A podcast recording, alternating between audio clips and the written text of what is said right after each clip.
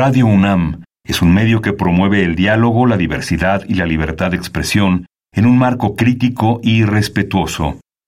Los comentarios expresados a lo largo de su programación reflejan la opinión de quien los emite, mas no de la radiodifusora.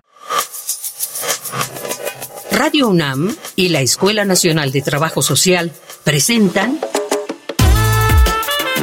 Vida cotidiana, sociedad en movimiento.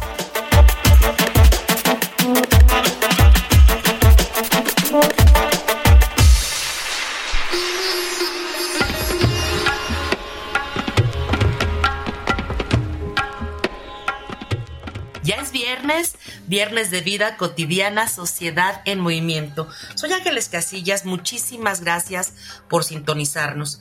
Vamos a aprovechar el Día Internacional de las Niñas en las TIC para poder reflexionar acerca de la participación de las mujeres en esta área de las TIC, pero sobre todo en ámbitos como por ejemplo la ciencia, la tecnología, la ingeniería, las matemáticas. Vamos a reflexionar de ello, pero antes, por favor, escuchen los medios de comunicación con el programa.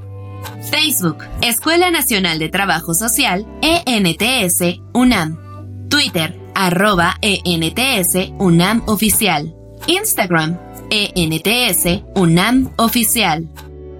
Una falacia común en el heteropatriarcado es tratar de convencer al mundo de que las mujeres ya forman parte de todas las áreas laborales y de conocimiento existentes. Cuando las mujeres comenzaron a ejercer su derecho a la educación, la sociedad se encargó de encaminarlas y contenerlas en el terreno de las humanidades. Esto no es negativo en sí, pero sí se marcó una tendencia de crear una barrera invisible en el que si bien las mujeres ya podían acceder a la educación, no sería netamente a todos los conocimientos disponibles. Hasta la fecha, los laboratorios tienen un mayor número de hombres que de mujeres. Se sigue subestimando el conocimiento de las mujeres en áreas físicas y matemáticas, y en las ingenierías se ha creado un cerco en que las estudiantes se sienten acosadas y excluidas. Esto es particularmente preocupante si notamos que, dada la tendencia al crecimiento tecnológico, se está excluyendo a las mujeres de ocupar espacios en los trabajos del futuro.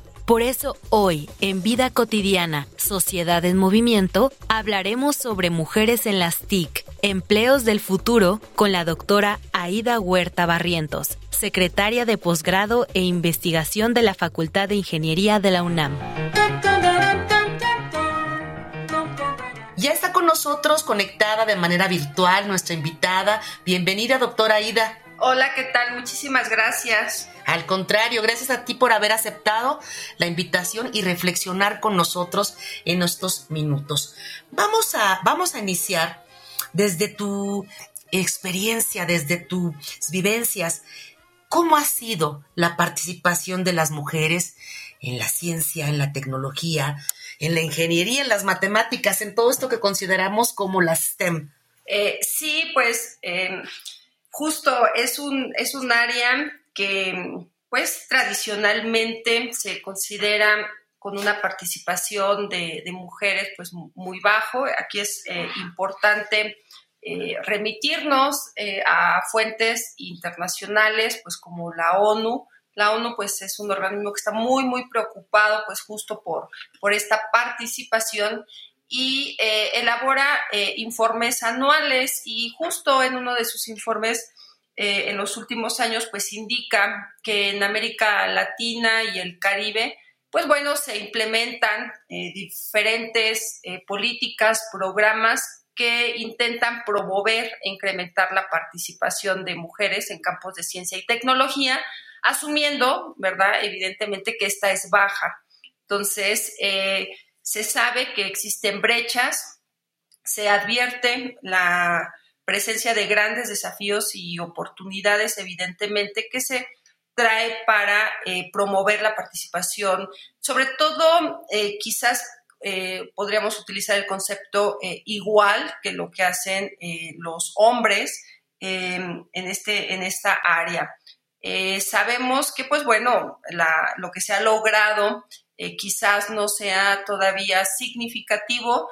Eh, sin embargo, por ejemplo, tenemos una estadística, ¿no? Hablando de, números, la UNESCO, perteneciente a la ONU, nos indica que, por ejemplo, ya en 2019, la tasa mundial promedio de mujeres investigadoras era escasamente pues el 29.3% y pues ya a nivel nacional en los países que conforman la ONU pues hablábamos de un 27%, lo cual pues bueno sabemos ¿no? que es muy bajo ¿no? en relación con el 100% y hay bastante, bastante que hacer.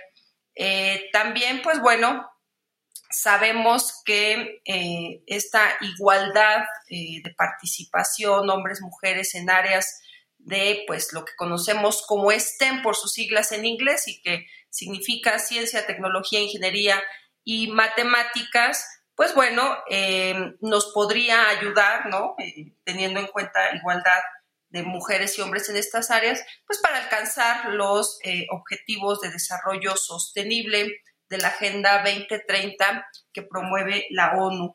Doctora, además de estas cuestiones que tienen que ver con, con el género, ¿qué otros factores están vinculados para que no podamos elevar estos niveles que todo país requiere con una participación también de las mujeres en estas áreas. Sí, pues eh, aquí viene eh, complejidades, quizás nos podemos remitir inclusive a complejidades eh, culturales, evidentemente, pues pueden ser variados los, los motivos. Eh, pero que pues sí eh, influye el contexto en el que nos desarrollamos, inclusive pues a nivel también de países, ¿no? No solo a nivel local, también a nivel ya global, pues no, la, la, los, eh, la participación de, de, mujeres en estas áreas no es la misma en países avanzados que pues en países en vías de desarrollo. Entonces, esos aspectos en donde pues estamos inmersos, que contienen pues aspectos económicos, políticos, eh, sociales, pues también son determinantes, los culturales, inclusive para eh, definir una carrera y definir si queremos estar en el área STEM como lo conocemos. Fíjate que de lo, de lo que nos acabas de comentar, creo que lo más complejo tiene que ver con los aspectos culturales este, desde, el, desde el cuidado y la crianza de niñas y niños, cómo vamos inclusive los adultos diferenciando y como que segregando ¿no? la imagen de la mujer vinculada a la ciencia. Sí, definitivamente los roles eh, sociales, culturales que eh, tenemos eh, asignados, ¿no? Desde que nacemos, pues son determinantes en un desarrollo futuro. Eh, yo creo que en este sentido en México tenemos bastante que hacer, no solo en las ciudades principales, también eh, hay bastante que hacer en, en ciudades que están en provincia, donde esos roles sociales y culturales en niñas, pues desafortunadamente no han cambiado desde hace cientos de años, pero que está en nosotros poder contribuir para, generar esos cambios y ofrecer pues una mejor calidad de vida y eh, abrir oportunidades a estas niñas que se encuentran en estos contextos eh, socioculturales muy complicados para su desarrollo. Coincido, doctora. Vamos a abonar con algunos otros datos que nos prepara producción con respecto a la temática. Te invito, doctora, a nuestra audiencia también a escuchar una infografía social. Infografía social. Según los datos del Instituto Mexicano para la Competitividad, en nuestro país, solo 3 de cada 10 profesionistas en ciencia, tecnología, ingeniería y matemáticas son mujeres, lo que las rezaga ante la transformación laboral que se experimenta a nivel global. El Foro Económico Mundial asegura que para 2025 surgirán 97 millones de nuevos empleos adaptados a la nueva relación entre máquinas y personas, lo cual provocará que en México la brecha laboral entre hombres y mujeres se ensanche aún más. En el 2000 2022 se registraron 494.753 mujeres y 996.519 hombres que estudian algún programa STEM a nivel nacional. El ritmo de crecimiento en la matrícula ha sido un insuficiente 4.4% anual. De continuar esta tendencia, México tardaría 37 años para que el número de mujeres que estudian estas carreras sea similar al que mantienen hoy en día los hombres. El 27 de abril de este año se celebra el Día Internacional de las Niñas en las tecnologías de la información y la comunicación, fecha designada en 2010 por la Unión Internacional de Telecomunicaciones, organismo especializado de Naciones Unidas, que designó esta conmemoración cada cuarto jueves de abril, cuyo objetivo es alentar a las niñas y mujeres jóvenes a considerar la posibilidad de orientar sus estudios y profesiones al campo de las carreras tecnológicas. La UNESCO reporta que 9 de cada 10 niñas entre 6 y 8 años asocia la ingeniería con habilidades masculinas. La incorporación de las niñas y mujeres a las áreas de ciencia, tecnología, ingeniería y matemáticas es imprescindible para reducir la brecha entre hombres y mujeres y contribuir al empoderamiento y a la igualdad de género. Para 2050, el 75% de los trabajos estarán relacionados con las áreas STEM. Sin embargo, hoy las mujeres ocupan apenas el 22% de los puestos en inteligencia artificial, por mencionar un ejemplo. En México, solamente seis entidades concentran al 50% de las profesionistas mujeres con habilidades vinculadas con la ciencia, la tecnología, la ingeniería y las matemáticas. Ciudad de México, Estado de México, Puebla, Veracruz, Nuevo León y Guanajuato.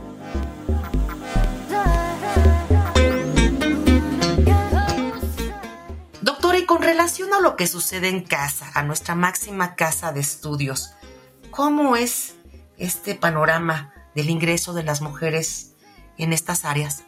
Eh, bueno, yo podría hablar del área de ingeniería. Eh, participamos en, la Facultad de Ingeniería y en programas de posgrado en donde la Facultad de Ingeniería es entidad participante.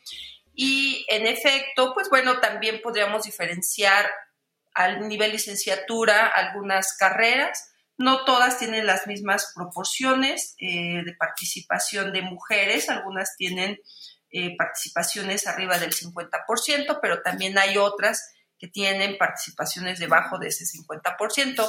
Eh, a nivel posgrado, quizá pues esta variación lo vemos en menor medida, quizás tenemos números más favorables en la parte de, de posgrado. Eh, en cuanto al alumnado, eh, ya en cuanto a la planta docente, pues sí es muy marcado aún, ¿no? Que eh, en cifras muy, muy redondas, el 70% sean académicos hombres y el 30% académicas mujeres lo cual, pues bueno, si nos remitimos a esa formación, pues podríamos entender que lo mismo, hay diferentes eh, áreas en las que, pues evidentemente venimos formados de un área de ingeniería para poder impartir docencia y que entonces pues venimos justo, ¿no? Eh, arrastrando esa, esa diferencia. Em, quizás las áreas eh, de electrónicas en las que tienen menor participación de, de mujeres mientras que eh, las áreas de eh, industrial, si nos vamos hacia la parte de gestión, apoyo en el desarrollo de organizaciones, la participación de mujeres pues es eh, sustancialmente mayor. Entonces ahí yo creo que sí hay que bajar a, un nivel de, de, carreras a nivel licenciatura y de programas de, a nivel posgrado. Y en tu experiencia, doctora, ¿qué obstáculos tuviste que enfrentar como mujer? Para dedicarte a esta área? O algunas que conozcas de compañeras de, estudio. Sí, pues fíjate que ahí eh, los obstáculos, pues yo digo que son eh, básicamente personales, ¿no? Eh, en este sentido, cuando estamos decidiendo una, carrera que vamos a, cursar y, nos decidimos, por ejemplo, por la ingeniería, los obstáculos en los que pensamos es a lo que nos vamos a enfrentar. Lo primero pues es desconocido y cuando hacemos visitas, que esas son siempre muy, muy sugeridas, ¿no?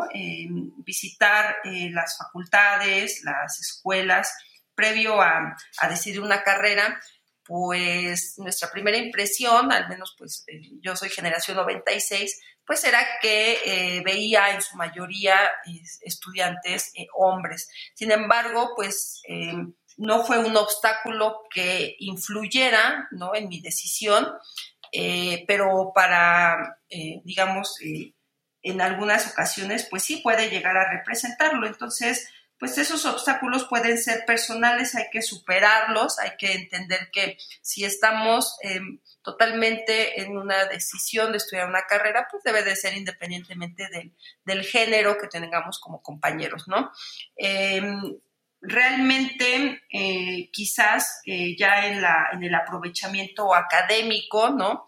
Eh, algunas cuestiones pueden facilitarse para hombres, otras para mujeres, pero yo creo que es complementario y, siempre que se trabaje en equipo, pues esas deficiencias que vamos a tener, debilidades, pues se pueden ir complementando y superar obstáculos que en determinado momento pueden llegar a ser comunes. Quiere decir que eh, cognitivamente, intelectualmente hablando, hay como actividades en las que se desarrolla mejor el hombre y otras la mujer. Eh, quizás, eh, pero lo mismo, ¿no? Puede, puede venir desde una formación previa, ¿no? quizás se acentúe, quizás se acentúe ya a, una, a un nivel de formación universitaria eh, pero este sí, desde la, desde que estamos en el kinder, ¿no? Este, luego pasamos por primaria, secundaria, preparatoria, pues eh, se nos van facilitando como mujeres pues ciertas actividades, eh, vemos a nuestros compañeros hombres pues que se, se facilitan otras, y luego pues ya viene el desarrollo que vamos teniendo a nivel profesional. yo creo que la universidad nos brinda oportunidades para desarrollar todas las habilidades eh, solo hay que pues también ser eh, muy conscientes ¿no? de, nuestros, de nuestras limitantes, pero que sí eh, podemos complementarnos ¿no? con la formación de, equipos, de equipos mixtos, ¿no? Estaríamos hablando. Sí, me parece que se enriquecería mucho este trabajo, ¿no? Este, pues más colaborativo y con pues mayores talentos ahí en conjunto. A propósito de estas experiencias que nos estás compartiendo, producción salió a preguntar a universitarias que han decidido estudiar alguna carrera de estas que conocemos en las áreas del STEM. Vamos a escuchar estos testimonios. Te invito a nuestras voces en movimiento. Voces en movimiento. Mi nombre es Claudia Arzate estudié la carrera de Ingeniería Biológica. Específicamente en mi carrera, obstáculos por el hecho de ser mujer no me han tocado ver o escuchar de casos como muy específicos, fuera como de lo académico, que son problemas que tenemos todos, como las materias. Lo que sí es que me ha tocado ver muchos casos, ya no parten como de estudiar la carrera, sino que a la hora de buscar trabajo o en el ámbito laboral, ya se les ha costado mucho trabajo por el hecho de ser mujeres. A mí me pasó también que sobre todo buscaba empleos con la rama ingeniería y me tocaba empleos solamente para hombres o hombres de tanta edad, como mayores de 30 años, con tanta experiencia, pero específicamente por ser hombres. Creo que en mi carrera específicamente no ha habido tantos problemas o obstáculos, pero a la hora de salir de ella sí nos hemos encontrado muchísimos y sí he visto compañeras que les ha costado muchísimo encontrar empleos de lo que estudiaron y de lo que quieren seguir haciendo. Mi nombre es Ivanka Vargas. Yo soy una licenciada en hidrobiología y actualmente curso la maestría en ciencias biológicas. En el caso de las ciencias biológicas, a nivel al menos licenciatura se da un fenómeno muy interesante, que es que en realidad hay más mujeres que hombres a nivel licenciatura. Sin embargo, hay estudios que, por ejemplo, ha realizado la UNESCO, donde se ve que conforme avanza el nivel académico disminuye el porcentaje de mujeres. Y aquí es donde entra un fenómeno muy interesante que es conocido como los techos de cristal. Estos techos de cristal es cuando hay mujeres presentes en un ramo, supongamos en la biología. Sin embargo, esas mujeres no tienen acceso o no se les da oportunidad por diferentes razones sociales, etcétera, a los puestos de dirección o de toma de decisiones. Y eso es muy interesante porque, de hecho, uno de los puntos donde más hay una inflexión en la estadística es después de la maestría, del doctorado, disminuye la cantidad de las mujeres que ejercen ya a esos grados la ciencia. Estamos entrando a la recta final de, nuestro programa. Hay una pregunta muy interesante que queremos este, abordar, doctora. Eh, ¿Cómo impactan en, nuestra vida cotidiana, en todos los aspectos, eh, estos obstáculos que tú señalabas, que pueden ser culturales, que tienen que ver con formas de trabajo, pero cómo llegan a impactar en, en nuestro desempeño ya profesional? Sí, claro. Eh, por ejemplo, si, si, estamos hablando de las áreas eh, específico de, la ingeniería, eh, cuando eh, ya estamos ejerciendo la profesión, ingenieras, ingenieros, pues ahí también viene un, gran cambio. ¿Por qué? Pues porque justo cuando vamos a una entrevista de trabajo, cuando estamos asignados a un proyecto, todo de, de ingeniería, pues lo que se evalúa son nuestras capacidades de resolución, eh, de planteamiento, de desarrollo, de implementación, de innovación y eh, pues no tiene que ver mucho el género. Entonces, eso es el mismo examen, son las mismas entrevistas. Y yo creo que ahí, pues, este, es una forma de ponernos a todos por igual y en donde se estaría evaluando, pues, qué tanto podemos contribuir en, eh, en, esta área o en las eh, actividades que nos son eh, asignadas. Entonces, pues realmente ahí los obstáculos ya quedan muy em, difuminados, a menos que, ¿no? A menos que pues socialmente estés en un contexto que no te permita superarlos, pero realmente el ejercicio de una profesión, pues bueno, es parte de que tengamos un desarrollo diferente al esquema tradicional que traemos de, pues, de nuestros lugares en donde nos eh, estuvimos desarrollando en, la infancia y que los roles no nos permitían hacer eh, mayores cosas, ¿no? Yo creo que la formación universitaria eso nos da una perspectiva más amplia y sobre todo pensando en tener pues un bienestar eh, social y un crecimiento que impacte pues en un futuro a la sociedad en la que estamos inmersos eslogan, o sea, mito, realidad, doctora, que se dice que la ciencia, la tecnología, la ingeniería y matemáticas, de esto que estamos hablando, son los empleos del futuro. Eh, sí, definitivamente eh, estamos convencidos, personalmente estoy convencida de, ello. ¿Por qué? Pues porque eh, estas áreas, el desarrollo en estas áreas, la investigación en estas áreas, pues permiten eh, fomentar un desarrollo sostenible. Es necesario entender que no podemos eh, seguir con un eh, consumo desmoderado, terminando pues con todos los recursos que tenemos a disposición y que necesitamos sí desarrollarnos, pero de forma sostenible. Esto pues bueno viene fomentado por estas áreas, la, la investigación en estas áreas, pero también impulsan la innovación. Eh, sobre todo porque eh, nosotros específicamente en ingeniería entendemos que todo el desarrollo tecnológico, todas las innovaciones tecnológicas son para que la sociedad tenga un desarrollo mejor. Entonces, esa integración, esa conjugación está eh, favorecida por todo lo que se haga en, las áreas de, de, STEM y también, pues bueno, un crecimiento económico, inclusivo, pues se fomenta con estos mismos desarrollos tecnológicos. Entonces, definitivamente, eh, sí, eh, el futuro pues es muy promisorio para quienes estemos involucrados en, estas áreas y un poquito de, estadísticas, pues en relación con los empleos, ¿no? También pues eh, el índice de empleabilidad en estas áreas, igual remitiéndonos al informe de la ONU, es que pues en estos años se está contabilizando más de 7.1 millones de empleos entonces e, en estas áreas, lo cual pues nos implica, nos indica que eh, pues hay un futuro también eh, promisorio en relación con el empleo eh, y pues eso nos, nos, da esperanza a quienes estamos desarrollando, enseñando, formando recursos humanos pues en las áreas de STEM. Y a propósito de esto último que nos comentas de la formación de recursos humanos, imaginemos, doctora, eh, un, aula de, clases a nivel, desde, ¿por qué no decirlo?, desde primaria.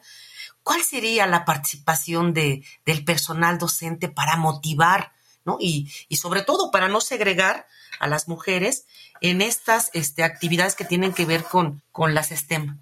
Eh, sí, yo creo que eh, hay que valorizar eh, la, tecnología desde el punto de vista de, su uso. Muchas veces para un niño, para una niña es muy fácil tomar un, un dispositivo, llámese teléfono celular, etcétera, y, pues bueno, es eh, únicamente eh, consumista, eh, pues actualmente los dispositivos ya son muy avanzados, pero no, no logran entender lo que implica su desarrollo, lo que implica su avance, y todo eso pues hay que valorizarlo, hay que hacerles entender cómo es que es posible que puedan realizar ciertas actividades a través de la tecnología, pero que también esa tecnología implica que alguien esté desarrollándola. Entonces, eh, valorizando todo lo que tenemos a nuestro alrededor desde pequeños que tenga que ver con estas áreas, pues trataremos de entender la necesidad que hay en esa formación de, recursos humanos ya cuando sean eh, mayores y que pues bueno también se pueda fomentar su participación en estas áreas. Muchas veces pues la elección de una carrera eh, tiene diferentes criterios y no se ven los impactos sociales que pueda llegar a tener el hecho de que tengamos un desarrollo en un área específica STEM, pero yo creo que es porque no se fomenta desde que somos pequeños y solo usamos pues lo que se desarrolla sin importar cuál haya sido su origen, Doctora Aida Huerta, muchísimas gracias por haber reflexionado con nosotros acerca de esta importante temática a nombre de Radio UNAM de la Escuela Nacional de Trabajo Social. Te agradecemos muchísimo tu participación y antes de que despidamos el programa, nos gustaría muchísimo que como las protagonistas de esta temática han sido las mujeres y principalmente las niñas, puedas en un mensaje muy muy cortito poder despedir el programa para este sector a manera de motivación.